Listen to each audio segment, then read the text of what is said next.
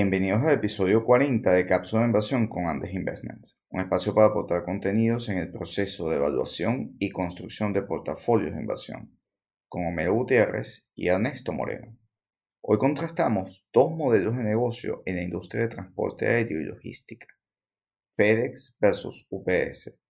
Los dos líderes del sector no solo nos dan luces sobre la salud de la economía, sino nos ilustran los distintos ángulos con los que definen y atacan sus mercados objetivos, en los que compiten también con Amazon. Esto es un ejercicio metodológico para ayudar en el proceso de selección de portafolios de inversión. Las opiniones expresadas son individuales y no constituyen recomendación de inversión o venta de productos. Los datos y desempeños pasados no implican el comportamiento futuro. Consulta a su asesor de inversión antes de invertir.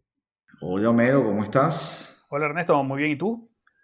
Bueno, bien, preparado para la batalla de las entregas. Es así. FedEx versus UPS. Así es. ¿Cuál te gusta más? Eso es algo que diremos al final de este podcast. Exactamente. Bueno, fíjate, eh, estas dos compañías son competidores directos. De hecho, son dos de las empresas líderes del sector de transporte y logística y para nadie es un secreto que en estos tiempos de pandemia, digitalización, confinamiento, se han visto, ha sido uno de los sectores que se ha visto favorecido, ¿no? Porque cada vez más eh, forman parte de la vida cotidiana de las personas.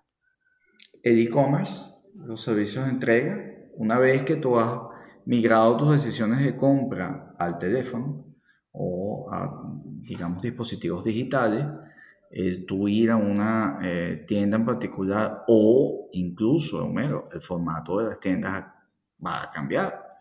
Te pongo un ejemplo. Eh, simplemente el, formato tipo IKEA, son, eh, que es una tienda ah, global de muebles, los formatos de las tiendas han cambiado sustancialmente. De esos grandes almacenes, los cuales alquilabas una van para comprar todo tu juego de recibo o de comedor, cuando eres estudiante, esos formatos migraron y eh, ahora vas a tiendas pequeñas en centros comerciales, donde tienes hasta realidad este, realidad aumentada para poder diseñar tus espacios, tus muebles y al final, ¿qué es lo que ocurre? Compras y recibes un delivery en tu casa. Entonces, desde ese modelo de, consumo que se extrapola a muchos otros, donde puedes ir incluso tener una experiencia de tienda física este, con realidad aumentada, con todo lo que te dé la tecnología, pero al final la entrega la hace un tercero. Sí. FedEx, UPS o otro de los muchos participantes de este sector, ¿no? Dependiendo de dónde esté, claro. Exactamente. Bueno, Ernesto, vamos a, comparar ambas compañías, ¿no? Fíjate que ambas compañías eh, en los últimos 12 meses sus ventas fueron más o menos similares. UPS vendió en los últimos 12 meses 84.600 millones de dólares. FedEx, por su parte, vendió o tuvo ingresos por 78.700 millones de dólares. En términos de empleados, estamos hablando que cada una de las empresas tiene 408 mil empleados para UPS, 412 eh, mil para FedEx, o sea que son empresas tanto en ventas como en número de empleados bastante comparables. La diferencia, Ernesto, viene aquí, porque la capitalización de mercado de UPS es casi el doble de la de FedEx. UPS tiene una capitalización de mercado de 138 mil millones de dólares, mientras que la de FedEx está alrededor de los 70 mil 800 millones de dólares. Y esto es algo que es curioso, ¿no? Unas empresas del mismo tamaño, de la misma magnitud y del mismo número de empleados dentro del mismo sector tengan una capitalización de mercado tan distinta, ¿no? Y con targets distintos en el modelo de entrega, Homero. Eh, FedEx y, UPS este, son los, digamos, los líderes en, Estados Unidos. Hay otras compañías tipo DHL que tienen el liderazgo más bien en Europa, pero en particular FedEx tiene unos segmentos eh, donde eh, tiene, digamos, más rigor, ¿no? Que es todo el, todos los refrigerados, ¿no? Y lo que es el comercio internacional en refrigerados es, el número uno, ¿verdad? Sí, bueno, quizás esto explica, Ernesto, eh, los resultados del último trimestre, ¿no? que los ingresos de, de, FedEx se ubicaron, crecieron 22,9% interanual en el trimestre que recién finalizó en febrero y esto superó las expectativas de, los analistas por nada más y nada menos que por 1.500 millones de dólares. en el caso de UPS, eh, los ingresos se ubicaron en 24.900 millones de dólares en el último trimestre del 2020, con un crecimiento de 21,1% interanual, ¿no? que también supera el consenso del analista en 2.000 millones de dólares. Y aquí, Ernesto, eh, aprovecho y como estamos hablando del comercio electrónico y del impacto en estas compañías, fíjate que ambas compañías tienen eh, dentro, de su, dentro de cada compañía está el segmento donde está toda la entrega de paquetería que sería muy beneficiada por el comercio electrónico. Y fíjate que los ingresos de FedEx, de la división de Ground, que es donde está enfocada a la entrega de paquetería de, retail, eh, creció 37% en el último año. Mientras que los ingresos de UPS Domestic Package crecieron 15% en el 2020. O sea que FedEx pareciera que le saca ventaja a, UPS en la pandemia, ¿no? Sí, más que duplicó eh, eh, el crecimiento de ingresos de UPS, ¿no?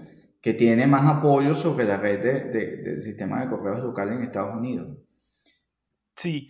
Otro punto, Ernesto, eh, cuando vemos los beneficios por acción, ambas compañías batieron a, lo que el consenso de los analistas. En el caso de, de FedEx, fueron unos, beneficios por acción de 3,47 dólares por acción, eh, por encima del en 23 centavos de lo que pensaban los analistas.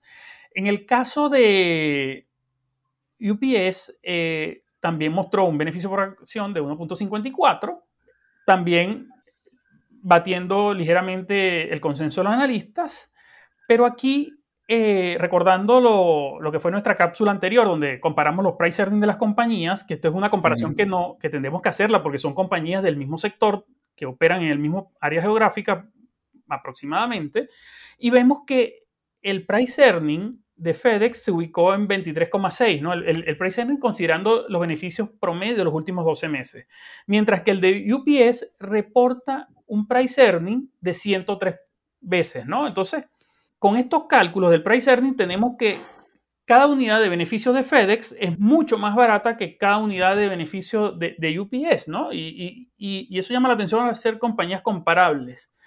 Y ahora aquí, eh, esto básicamente tendríamos que hacer un pequeño ajuste, y aquí la importancia de, como dice Peter Lynch, hacer la tarea, revisar los estados financieros, es que justamente durante el año 2020 el estado financiero de UPS fue castigado de alguna manera con varios cargos eh, por devalorización de activos, costos de reestructuración, pérdidas en el plan de pensiones, que básicamente son cosas no recurrentes, no asociadas a la operación del negocio. Y si tú excluyes eso, Ernesto, tenemos que entonces el price earning de, UPS se ubicaría en 19, inferior al de FedEx, ¿no?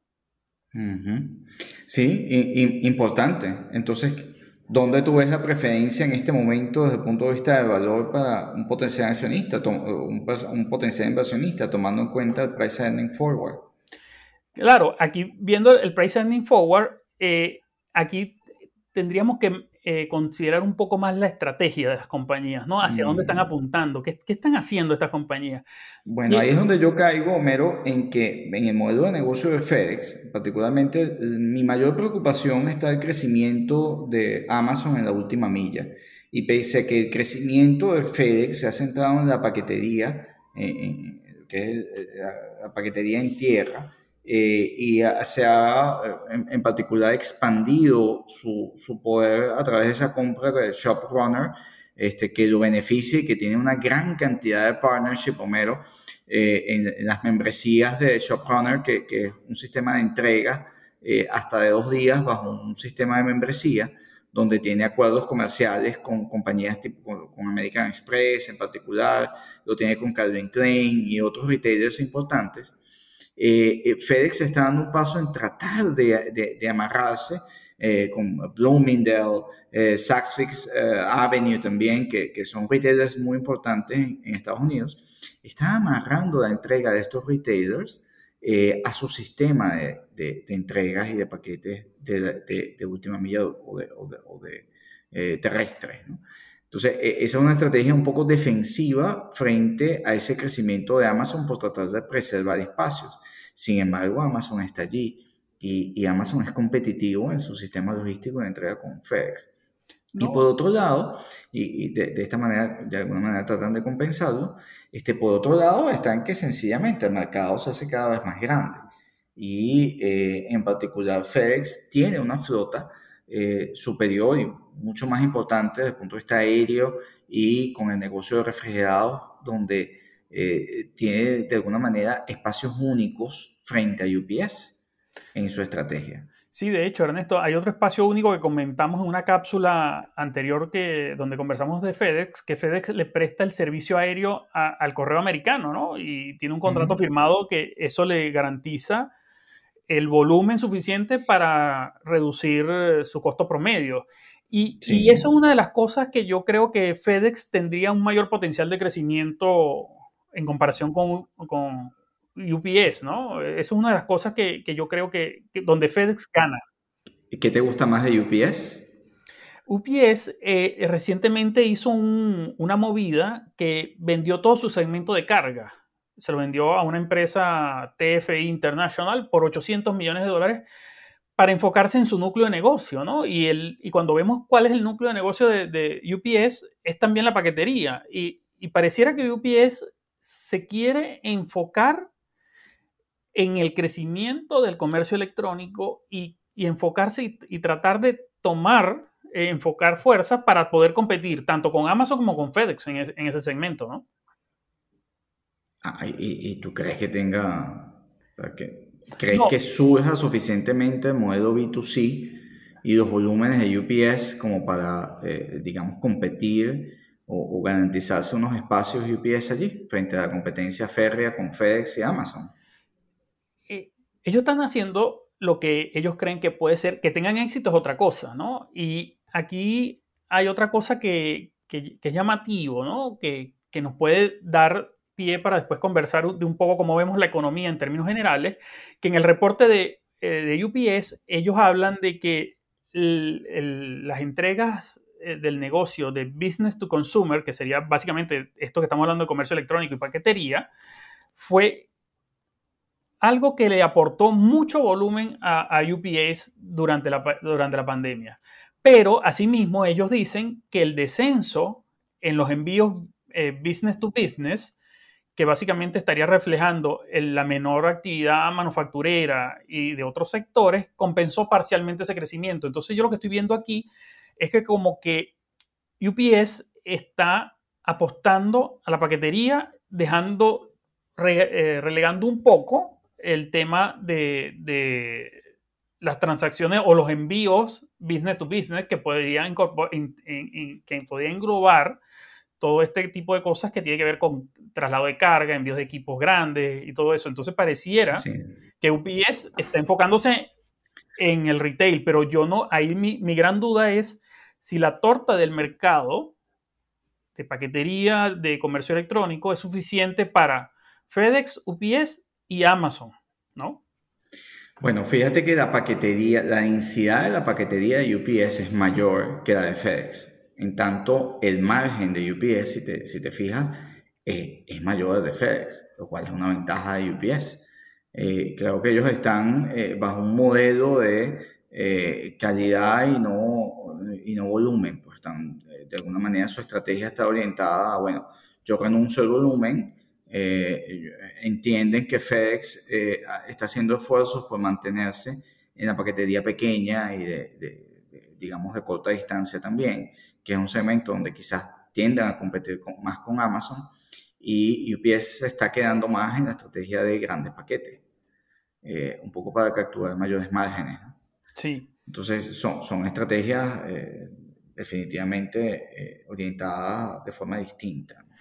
Entonces, al, final, ambas compañías dependen del incremento del e-commerce y ahí decimos check porque creo que ambos coincidimos en, ese crecimiento del e-commerce de manera sostenida. Ambos tienen eh, como rival a Amazon, que crece sobre todo en esa última milla también de entrega. Eh, y FedEx tiende a, arropar más canales y a construir eh, o a comprar eh, ShopRunner, eh, que tiene unas alianzas importantes con una cantidad de retailers, este, un poco para ganar, garantizarse volumen. Y desde ese punto de vista, a través de una membresía con un modelo de negocio, digamos, complementario, es una estrategia, veremos cuál, cuál es su resultado. En tanto, UPS se preocupa en mantener un margen grande, saben que tienen espacio en, digamos, en una paquetería con mayor densidad y lo están explotando, pues ambos son compañías rentables. ¿no? Eh, con amenazas, con viento de cola, viento enfrente en el tema de Amazon, este, pero eh, parecía que hay espacio para todos. Sí, pero ese espacio para todos va a significar, se puede traducir en menores márgenes para, para, todas las compañías, todos los participantes. Y aquí te pongo un ejemplo. Por ejemplo, Mercado Libre, que es el líder de comercio electrónico en Latinoamérica, eh, me sorprendió con una noticia de que en Brasil ya tiene aviones, ya tiene una flota de aviones, en México también tiene una flota de aviones, y entonces estamos viendo cómo cada vez más empresas de comercio electrónico, o plataformas de comercio electrónico, están migrando hacia la logística y la entrega por, de, su paquetería directamente. Y esto eh, puede someter a mucha presión a los márgenes de las compañías de transporte. Y aquí, Ernesto, eh, los resultados de FedEx y de UPS ¿Qué nos dicen de la economía, ¿no? que es otro tema importante que está en el ambiente? ¿no? Y, los estados financieros de estas compañías, porque como son unas compañías que prestan servicio en Estados Unidos, Europa y, y, parte de Asia, nos puede dar una idea de la economía. Estos resultados yo creo que reflejan la migración masiva hacia el e-commerce. O sea, la economía está apuntando hacia el e-commerce y, el comercio en línea. Totalmente. Aquí hay números.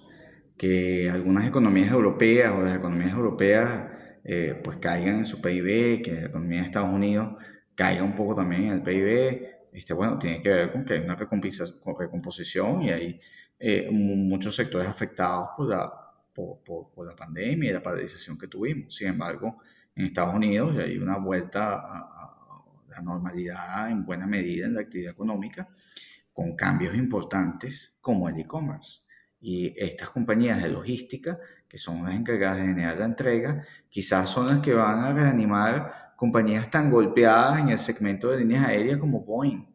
Eh, porque hay una demanda sin, sin duda en, en, el transporte de carga y, y, que ha compensado y mientras los aviones de pasajeros no volaban, los de carga sí. Exacto. Y, eh, eh, y, y, qué es lo que reflejan? El comercio no se ha parado. La gente no ha dejado de consumir. Eh, la gente está consumiendo, solo que ya no compran físicamente, compran en línea. Sí. Bueno, Ernesto, muy buena cápsula que nos permitió comparar dos compañías del mismo sector con price earnings muy distintos, capitalización de mercado muy distinto, pero con variables y modelos de negocios muy similares que incluso están enfrentando eh, rivales comunes, ¿no? Exactamente. Contra, y contrastamos estrategias con estrategias distintas. Exactamente. Para abordar el mismo camino, sostenerse, seguir siendo rentables. Bueno, Mero, creo que aquí un, buen menú, una buena comparación metodológica. Eh, como siempre, no estamos haciendo recomendaciones de compra o de inversión, estamos comparando modelos de negocio para ilustrar cómo los inversionistas pueden tomar sus decisiones y analizar. Hasta la próxima cápsula, Ernesto. Hasta la próxima, Mero.